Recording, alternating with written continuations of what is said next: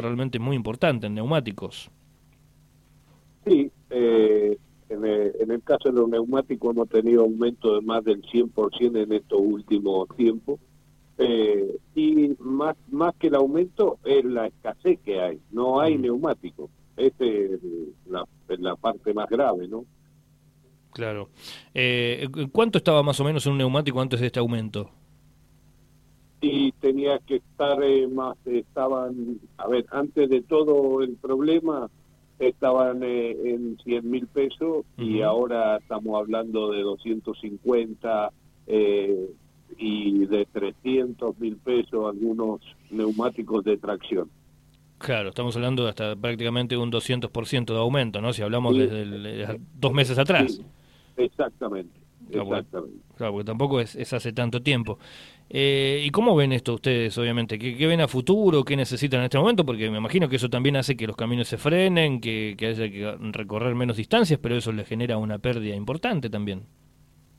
Es, preocupante la situación, el no tener eh, neumático, no tener repuesto, no tenemos eh, combustible, porque bueno, a lo mejor ustedes también ahí en San Rafael están sufriendo las mismas consecuencias que acá en Mendoza, ¿no? Eh, la falta de, gasoil eh, es importante, de lubricantes tampoco tenemos, eh, o sea, tenemos faltante todos la, los insumos principales nuestros. Y bueno, lo vemos, lo vemos grave la situación. Bien, eh, me imagino que también eh, están esperando alguna respuesta o alguna indicación, a ver si algo se mueve, a ver si hay algún indicio de que esto puede llegar a mejorar o, no tienen respuesta de ningún tipo. No tenemos ningún tipo de respuesta. A ver, eh, no estamos estamos inmersos en el mismo país, no todos. y, y, el problema que estamos teniendo nosotros les pasa a todo a toda la gente que necesita traer eh, cosas de afuera eh, que tienen eh, algún tipo de componente importado, están teniendo los mismos inconvenientes que tenemos nosotros. En el caso nuestro, los neumáticos, la mayoría son importados.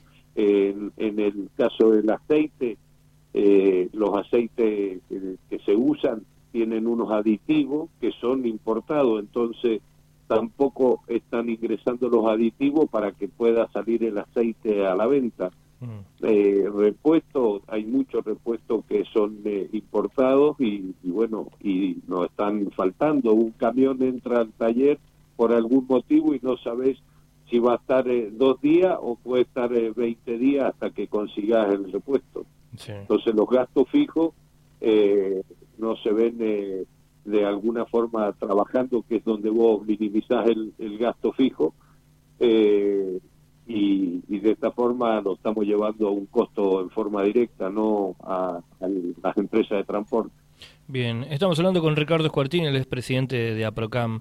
Eh, Ricardo, tengo una consulta por el cruce de Chile, que bueno, también tuvimos nieve y todo lo demás, pero para cerrar más o menos esta parte, eh, estamos em, en algo que es extraordinario, ¿lo ha vivido usted en el tiempo que lleva dentro de lo que es eh, el tema camiones o en, su vida con respecto a, la falta de neumáticos? O sea, que, es general, ¿no? Neumáticos, lubricantes, gasoil, o, es la primera vez más o menos que lo encuentra en este tiempo?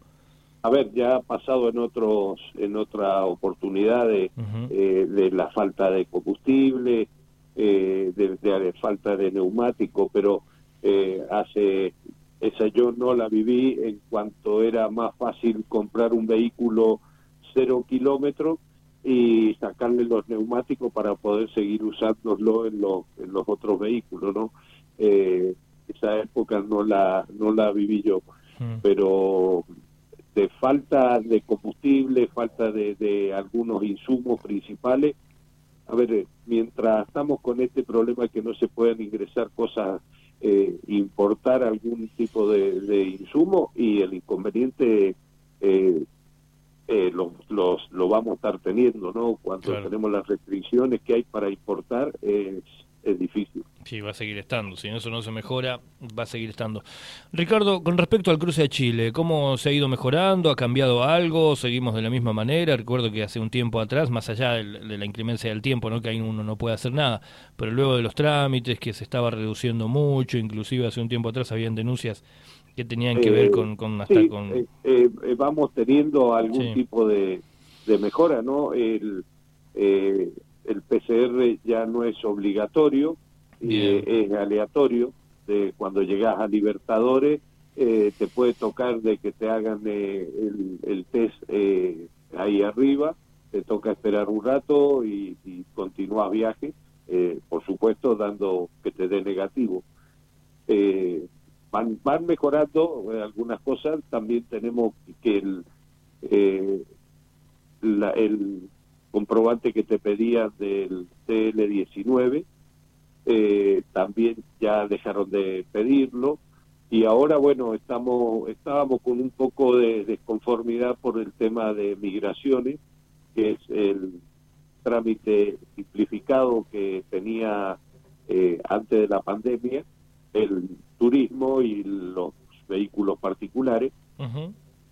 Y el transporte no lo tenía. Entonces permanente estábamos pidiendo por qué, si es un trámite migratorio, es un trámite de, de la persona, eh, por qué no se podía implementar también en el transporte de carga. Bueno, eh, la semana, hace 10 días aproximadamente, dieron la noticia de que a partir del primero de septiembre los particulares y turistas eh, volvía a hacerse el trámite eh, unificado en, en Norcone y en Libertadores. Eh, a eso demostramos un poco nuestro nuestra preocupación de que por seguimos en las mismas condiciones, siendo de que la tecnología avanza, ¿no? Principalmente el problema estaba en el ácido uspallata, de que la banda de, de internet que, que, existe ahí no es eh, tan amplia como para poder eh, cubrir a PDI Chile y Migraciones Argentina eh, para que eso pudieran hacer la, el intercambio de datos. Eh, bueno, eh, AFIP Aduana se comprometió con compartir la banda ancha con ellos, eh, entonces es posible, porque esto nos informaron el día jueves pasado, de que se va a hacer la prueba para tratar de también que el transporte de carga esté incluido en este en, este trámite que es adelantar eh, tiempo porque si estamos en una cola de migraciones argentina y nos demoramos media hora después nos toca seguir por PDI eh, de Chile o migraciones Chile eh, y tenemos media hora más de demora en cambio de esta forma podemos adelantar un poco el tiempo no claro bueno Esperemos que vaya mejorando aún más todavía. Ricardo, le mando, sí, le mando un abrazo grande.